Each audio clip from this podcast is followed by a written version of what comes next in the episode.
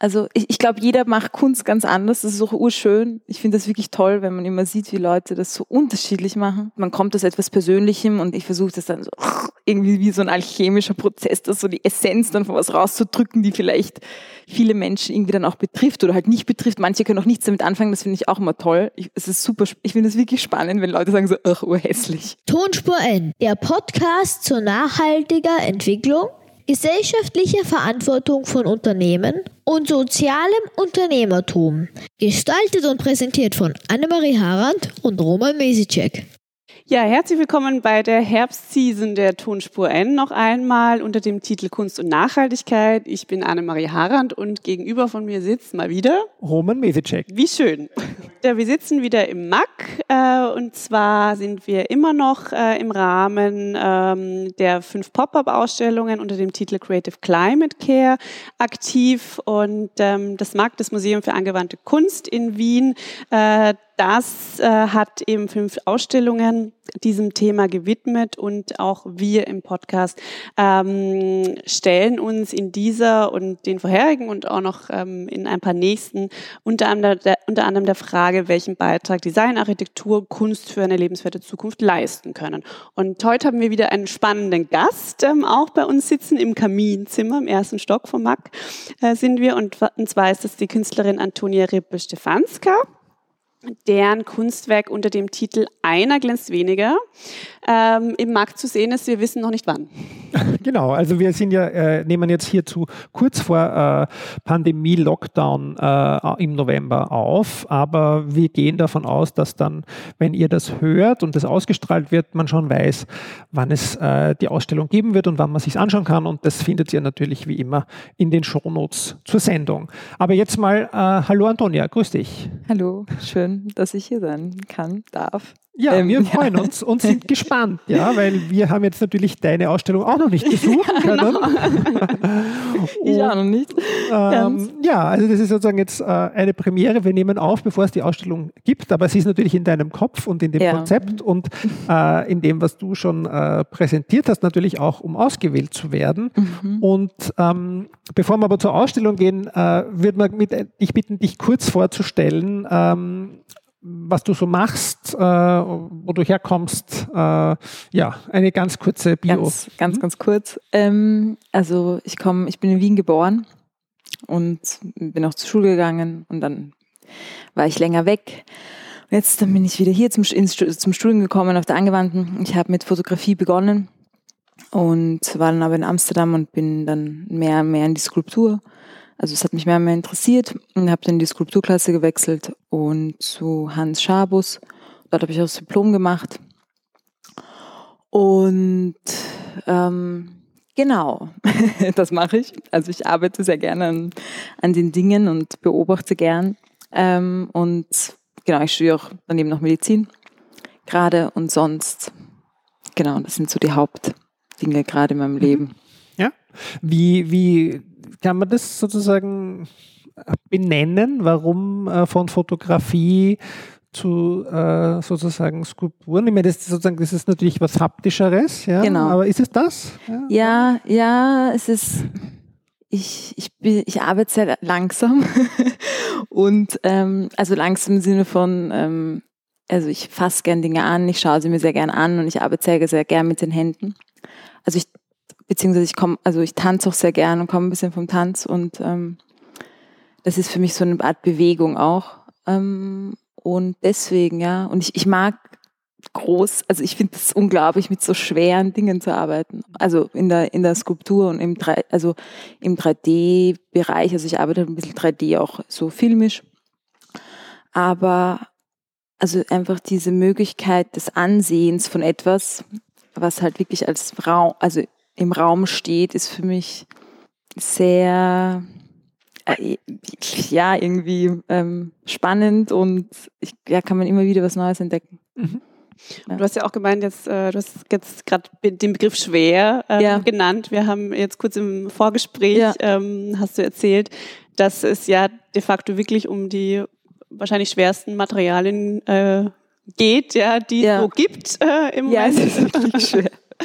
Ja. Und das ist? Ähm, ja, ich, ich, arbeite viel mit Zement und ähm, eben Marmorkies und ich, aber ich gieße trotzdem, also ich tue dann schon auch ähm, Meißeln oder was man so aus der Steinbildhauerei kennt, aber es wird viel vorgegossen und äh, man muss viel hängen und das ist eigentlich alles sehr, sehr ein Balanceakt, damit das dann auch so steht und dass der Transport und die verschiedenen Teile, weil es, also ich muss in unterschiedlichen Teilen gießen, weil sonst kann man das, also ich könnte es ganz, kann es gar nicht transportieren mit, es ist überhaupt noch was ganz Neues, was dazukommt und aber ich liebe das. Ich kann nicht sagen, es ist für mich so, ähm, ich mag das sehr, sehr gern, körperliche Arbeit. Und auch nur die Materialien hinschleppen und anmischen und gießen und also ich weiß auch nie, was wirklich rauskommt. Ganz genau, ganz genau weiß ich es nicht. Und ja, ja, ist für mich irgendwie ein tolles Gefühl. Das heißt, dein Atelier ist dann in der Nähe vom Steinbruch? Oder kann ich mir das Nein, ich, ich, also ich hatte hier schon mal auch ein ebenerdiges Atelier eine Zeit und dann ähm, meine Eltern haben so ein ewiges Baustellenhaus in Niederösterreich und da kann ich arbeiten. Genau, und das ist natürlich sehr toll, weil ich wegen dem Schleifen, also das musst du einfach unter freiem Himmel machen sozusagen. Ähm, genau, das habe ich mir so ein bisschen temporär gerade eingerichtet oder immer wieder. Zu diesen Zeiten vor allen Dingen. Genau. Ja. Das ist ja wirklich, ich habe da nicht so, ja, ich werde da nicht so eingeschränkt gerade. Das ist schon toll. Ja, wenn man jetzt so ähm, quasi den Gang vom Mack äh, runterspazieren würde, die Treppen, und dann ist es quasi ähm, auch für unsere Zuhörerinnen und Zuhörer, man mhm. geht dann rechts mhm. ähm, und äh, eben äh, startet in die Climate Care Gallery mhm. und ähm, wird dann von einem Roll-Up empfangen. Genau. Äh, mit dem schönen Logo von der Theresa. Mhm. Und ähm, dahinter ist dann quasi auch der, der Raum für eure Pop-Up-Ausstellungen. Äh, mhm. Was, was er, wird uns denn erwarten, ähm, wenn wir den Schritt in diesen Raum wagen? Erstmal eine große Wand bei mir. Also man, man sieht nicht in der Ausstellung von den zwei, ähm, von den zwei Eingängen. Das heißt, es wird eine Wand dort stehen und dann gibt es einen kleinen Eingang. Dann betritt man nochmal den Raum und dann, was wird man sehen? Es wird, es wird, also, also wenn man es jetzt ganz, ganz kurz runterbricht, es wird drei Videos geben, zwei Animationen und einen Film, eine filmische Arbeit und skulpturale Arbeiten, drei, die im Raum stehen und in Verbindung mit den Videos sozusagen. Und genau, es wird sehr still sein. Wahrscheinlich hört man nur die Projektoren. Und ich hoffe, es wird ähm, Mm, oder ich das, das versuche ich immer eine Spannung herzustellen. Also ähm, zum Betrachter, zu den Arbeiten und zwischen den Skulpturen und den Videos und eine Form von Konzentration oder Fokus oder auch ein Abschweifen und ein Wiederfokussieren. Wird es Ton geben? Nein, Nein, also höchstwahrscheinlich nicht. Also es ist manchmal sind das so Sachen, die ich dir noch am Schluss vielleicht rein, weil ich, ich es ist für mich, ich muss wirklich den Raum sehen, weil die arbeiten halt so, ähm, weil ich die immer speziell positioniere, aber ich glaube nicht. Also ich mag das, wenn es still ist und weil ich, ich arbeite halt auch viel im Loop bei den Videos und es gibt, es geht sehr viel um Wiederholung und dann immer wieder hinschauen und dann wegschauen. Und ja, es ist zwar manchmal für mich selbst schwieriger ohne Ton, aber ja, das muss man manchmal so durchhalten. So, aber genau, ich glaube nicht, aber ja. Und was ist so der Bezug auch zu diesem Climate Care Thema? Also was ist da dein mhm. Ansatz dahinter? Also es geht, äh, wie soll ich das beschreiben? Im, wenn ich, wenn ich ähm, beobachte und mir so anschaue, was halt in der Welt so passiert oder in, meiner, in, meiner, in meinem Umfeld, also von dem kann ich so, äh, also ich persönlich ausgehen, dann schaue ich mir immer so die Beziehungen an die zwischenmenschlichen Beziehungen, die Dynamiken und wie, wie wir mit Themen umgehen untereinander, ähm, wie das in der Familie speziell ist, unter Freunden, was dann geschieht, unterschiedliche Meinungen. Wir kommen alle aus unterschiedlichen Lebensrealitäten. Wir sind ganz unterschiedlich aufgewachsen. Manche Sachen verbinden uns, manche Sachen trennen uns. Und ähm, ja, um sowas geht's im Sinne von, oder ähm, wieso diese, was diese großen Themen, wenn man das ist wieder immer so als großes Thema angesprochen, ähm, was da, was unsere Motivationen da einfach sind. Also von ganz, ähm, ganz, also so Sachen wie, dass man irgendeine Form von ähm, Belonging oder so sucht und auf der anderen Seite auch ähm, ja, so, dass er so seinen Platz in der Welt sucht. Ähm, genau, sowas interessiert. Also es ist sehr, sehr groß jetzt angesprochen, aber ähm, ja, ähm, und was den Menschen dann wirklich beschäftigt oder aus welchem Grunde sie dann beschäftigt oder wie jeder versucht, seinen Teil beizutragen und was dann entsteht und was eben zwischenmenschlich entsteht. Ja, es ist, manche Leute trennen sich wegen so welchen Dingen, manche Leute führt es mehr aneinander. Ähm, manchmal muss ich überhaupt mal verstehen, was das für mich bedeutet. Dann schaue ich mir Sachen ab, dann passt es vielleicht nicht mehr, dann bilde ich mir meine eigene äh, Einstellung dazu. Also eher so um, ja, und immer wieder dieses, dieses, ähm, dieses Gefühl zwischen Abhängigkeit ist immer so ein bisschen negativ konnotiert, aber dass wir, dass ich sehr, wir sind abhängig von uns allen untereinander und dann suchen wir aber natürlich immer wieder auch diese Autonomie. Und wie, was möchtest du beim Betrachter, bei der Betrachterin auslösen? Oder denkt man darüber gar nicht nach als Künstler? Weiß Nein, ich gar nicht. Ja, aber, ja, aber, aber was, was ist denn das, was, oder was glaubst du? Oder, wenn, oder ist es eine blöde Frage und du sagst, du kannst sie nicht beantworten? Ja, es ist ganz, eigentlich kann ich nicht antworten. Weil man, man denkt, dass, also ich, ich glaube, jeder macht Kunst ganz anders. Das ist auch urschön. Ich finde das wirklich toll, wenn man immer sieht, wie Leute das so unterschiedlich machen. Aber ich denke wirklich nicht dran, weil ähm, weil man ja selbst, man kommt aus etwas Persönlichem und dann versucht, ich kann, ich versuche das dann so irgendwie wie so ein alchemischer Prozess, das so die Essenz dann von was rauszudrücken, die vielleicht viele Menschen irgendwie dann auch betrifft oder halt nicht betrifft. Manche können auch nichts damit anfangen, das finde ich auch immer toll. Ich, es ist super, ich finde es wirklich spannend, wenn Leute sagen so, ach, urhässlich oder so, ist toll. Ist mir auch schon oft passiert bei meinen Arbeiten oder irritierend oder es, es, es finde ich schon toll. Ähm, nein, so ein, ein Ansehen. Also ich kann, ich kann nur, weil ich meine Sachen manchmal, man fängt was an und dann beobachte ich das sehr lang und manchmal geht dann erst zwei Monate was weiter oder drei Monate später und vielleicht das sowas, dass man Sachen einfach ansieht und dadurch dann Gedanken entstehen oder Gefühle oder ja, es geht einfach nur ums Anschauen, so. Oder die, die, die Zeit finden, etwas wirklich anzusehen. Also.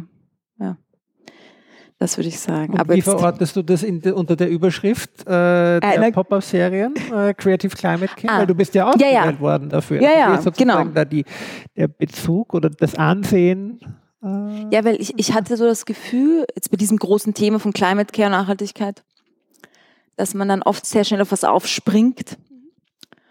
Ähm, was auch ganz verständlich ist, ja. Das ist, das ist, das ist nichts, ähm, das ist, macht jeder. Und dass man dann gar nicht mehr nachdenkt. Also irgendwie, ich habe, ich glaube, Liesmann hat das geschrieben, so der, der vordenkt, über das dann keiner mehr nachdenkt. Irgendwie, es war, ich zitiere ganz schlecht, ähm, ähm, aber das fand ich halt interessant, was das eigentlich dann bedeutet. Also du, du, du hupfst auf irgendwas auf und dann merkst du vielleicht, vielleicht ist es das gar nicht oder wie stehe ich da wirklich dazu und dann, dann passieren aber dadurch so Prozesse in dir selbst oder dieses Nachdenken und ähm, das ist manchmal auch irgendwie ja, das kann ganz viel aufrütteln in einem, wenn man auf einmal sich erkennt, so und erschrickt vielleicht vor sich selbst, vielleicht hat, oh Gott, oder, und das finde ich irgendwie ganz toll. Und vielleicht hat es damit auch zu tun, dieses Ansehen und sich, ja, nochmal über seine eigenen, ja, vielleicht Vorstellungen nochmal Gedanken zu machen. Ja, und dann bleibt man vielleicht bei denen und manchmal denkt man sich so, oh, vielleicht passt es auch nicht, weil, oder man vergleicht es mit anderen Dingen, ja, so würde ich das eher sagen, als Nachhaltigkeit für Nachhaltigkeit für auch für einen selbst und sein, ja.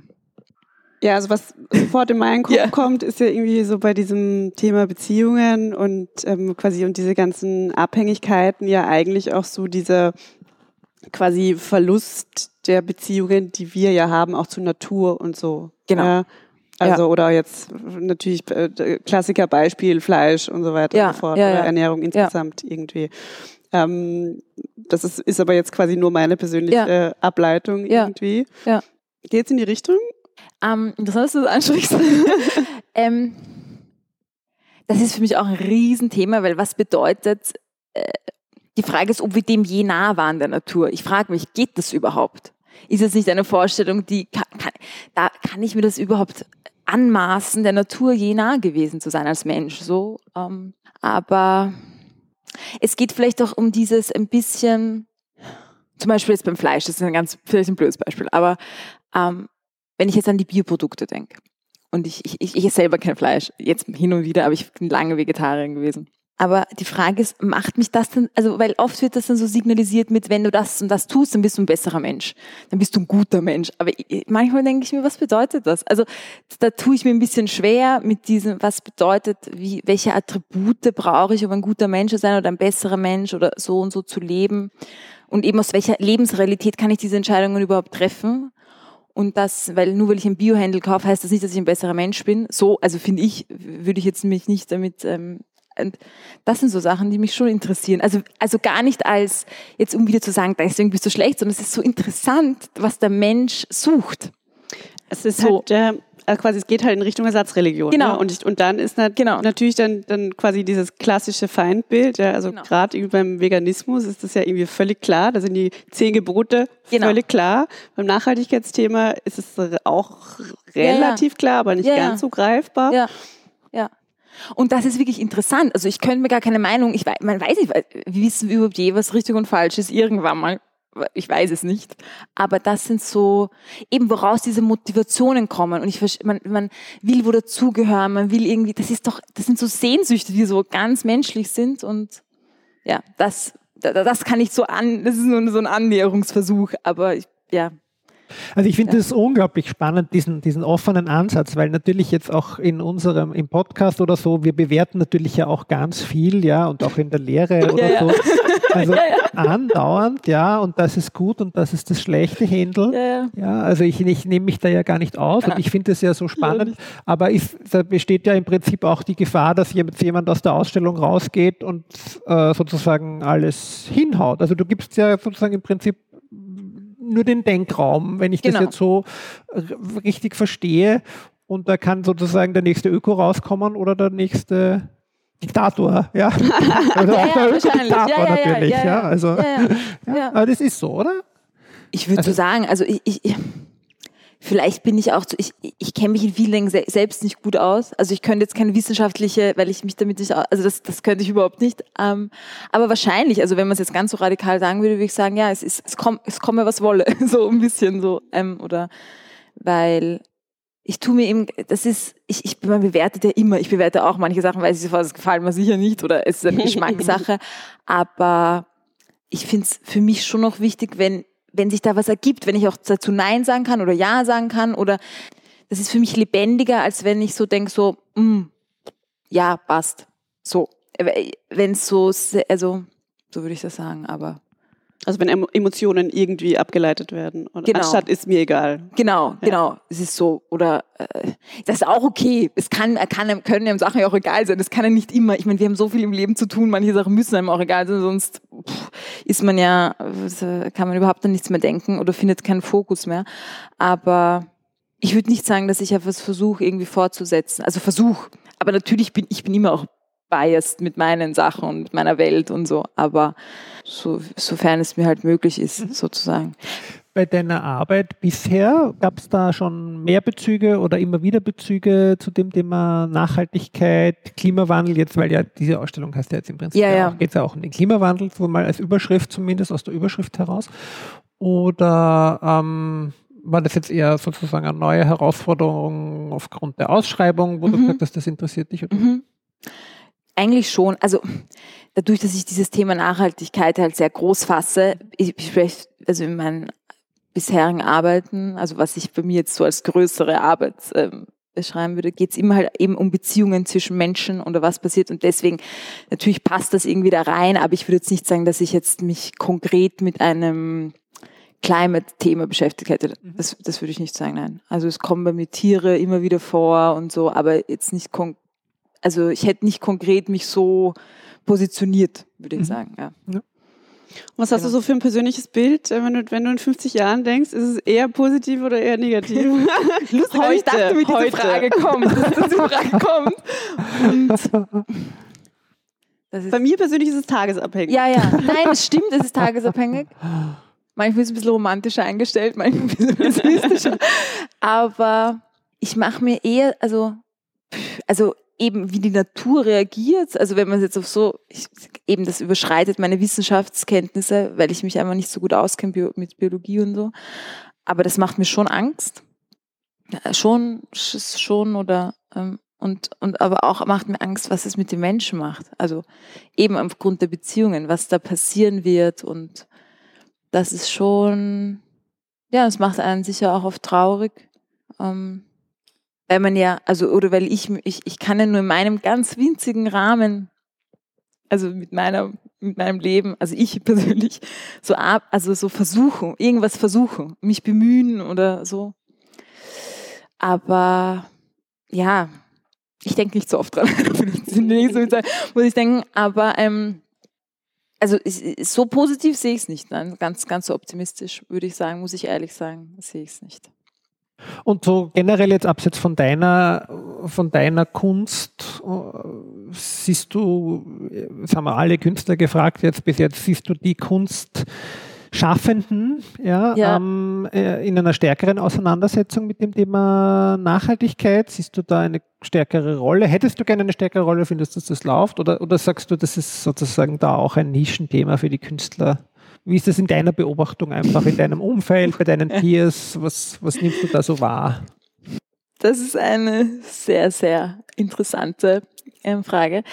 Ähm, ich würde sagen, ich weiß, ich weiß manchmal nicht, und ich, das, damit meine ich mich auch, ähm, ob auf der einen Seite betreffen uns diese Dinge und sie betreffen auch die Künstler, weil wir leben ja auch ein ganz normales Leben. Wir sind ja nicht nur Künstler und ähm, aber ähm, schwierig eben, weil ich nicht so mit Themen arbeite und meine Innerlichkeit nicht so, so sich jetzt so ausrichtet, aber eben, ich glaube, man muss schauen, was ist, was ist wirklich der Punkt bei diesen großen Themen, zum Beispiel, der wirklich, wo ich ansetzen kann, weil ich glaube, sich jetzt was aufzupropfen, was nicht, was nicht ganz, man muss sich nicht auch mit allem beschäftigen. Und es, es, es muss es nicht. Jeder hat so sein, vielleicht auch seine Neigung und sein ganz spezifisches Interesse und das ist, finde ich, für mich viel eben, da glaube ich, kann man viel mehr schöpfen, als wenn man sich jetzt was aufdoktoriert, was vielleicht einen jetzt gar nicht so, was einem nicht jetzt wurscht ist, aber was jetzt einen vielleicht gar nicht so berührt oder das ist ja total okay.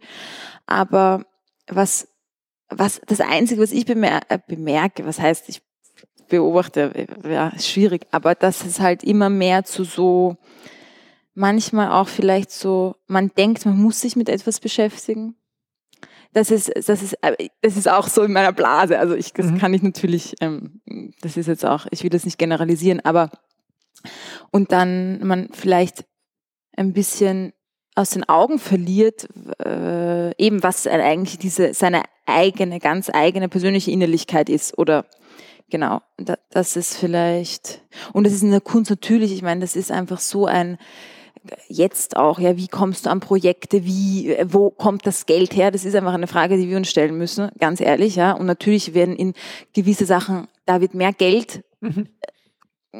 gibt es, es steht zur Verfügung als in anderen Dingen und ähm, man will die Kunst natürlich vermittelbarer machen und nahbarer machen, eben auch durch Themen, was das, das total verständlich ist. Ähm, aber ich glaube, das muss man immer persönlich ähm, schauen, wie man wirklich zu den Sachen steht. Ich glaube, das ist auch ganz schwierig und wird sich auch, glaube ich, in einer künstlerischen Karriere oft verändern, wo man dann mitmacht und wo man denkt, oh, wieso, wieso habe ich das gemacht? Und drei Jahre später denkst du dir so, oh ja, vielleicht jetzt nicht mehr. Also mhm. so. Ähm, aber ja, es gibt eben, wie du gesagt hast, so unterschiedliche Ansätze, weil ich, es gibt natürlich, ich, also ich kenne viele Künstler, die sich ganz äh, von ganz früh auf wirklich nur mit ähm, Natur beschäftigen, ja und auch mit äh, diesen Materialien oder da ganz fokussiert sind auf dieses Thema und andere, die dann auf einmal auf einmal wurde das so einer großen Sehnsucht und dann beschäftigen sich damit. Aber ich glaube, das ist was, ja, das ist eben, das ist sehr interessant, diese Strömungen auch in der Kunst, ähm, was da so passiert, sozusagen, mit was sich die Leute beschäftigen. Äh, es ist sehr, sehr interessant. Mhm. Oder was für Techniken kommen. Auf einmal haben ganz eben viele 3D gemacht und es war dieser ganz bestimmte Look und dann kommt wieder das und dann jetzt machen alle wieder, oder ich, ich weiß es nicht, aber jetzt tun alle wieder Müll zusammenstellen. Ich meine, keine Ahnung.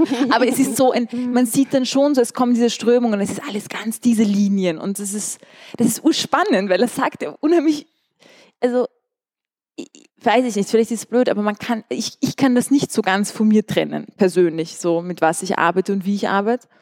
deswegen sagt es immer auch, du kannst dich nicht ganz verstecken. Du, wenn du, wenn du etwas tust, egal was, äh, du schreibst, irgend, also das macht ja jeder, du kannst dich ganz verstecken, kannst du dich nicht mit deinen Sachen. Das ist für uns auch total spannend, ja. weil äh, wir ja auch im Prinzip, also ich sage es mal für dich, ja, ja. nicht für die Annemarie, aber ich habe ja überhaupt ganz wenig Bezug so, also aus meiner Peer Group äh, mit Künstlern diskutiere ich ja nicht in der ah, Regel. Ah, ja, cool. Und darum okay. finde ich das auch so spannend, weil ja das sozusagen so eine Welt ist. Bei uns gibt es natürlich auch Strömungen, gibt dies und das und pipapo, aber dass es sozusagen da auch eigentlich im Prinzip diesen, dass man da auch so ein bisschen diesen Moden teilweise unterworfen ist oder dass Natürlich. das auch passiert, ist eigentlich klar, nur habe ich halt nie drüber nachgedacht. Das, ja. das war schon immer so. Es war ja, ja. immer so, es wird immer so sein, gell? aber ja klar. Überall, in jedem. Und deswegen ist es so spannend, wenn man dann mit jemandem redet, der aus einem ganz anderen Feld kommt der sagt, ja, wir haben auch diese Moden. Und es ist auch so. Und jeder ist dem irgendwie, ja, auf der einen Seite bist du in dieser Zeit, du kannst, ich kann nicht sagen, ich lebe in der Renaissance, ich lebe nicht in der Renaissance, mhm. aber das ist, das ist so spannend spannend. Und deswegen ist es so spannend, auch mit Leuten eben vor allem zu reden, die von ganz anders kommen. Und, und das, das, ist, das ist schon noch eine tolle Chance, wenn du in einem Museum ausstellen kannst und halt in keinem kleinen Offspace. Mhm. Du hast, da kommen Leute hin, die,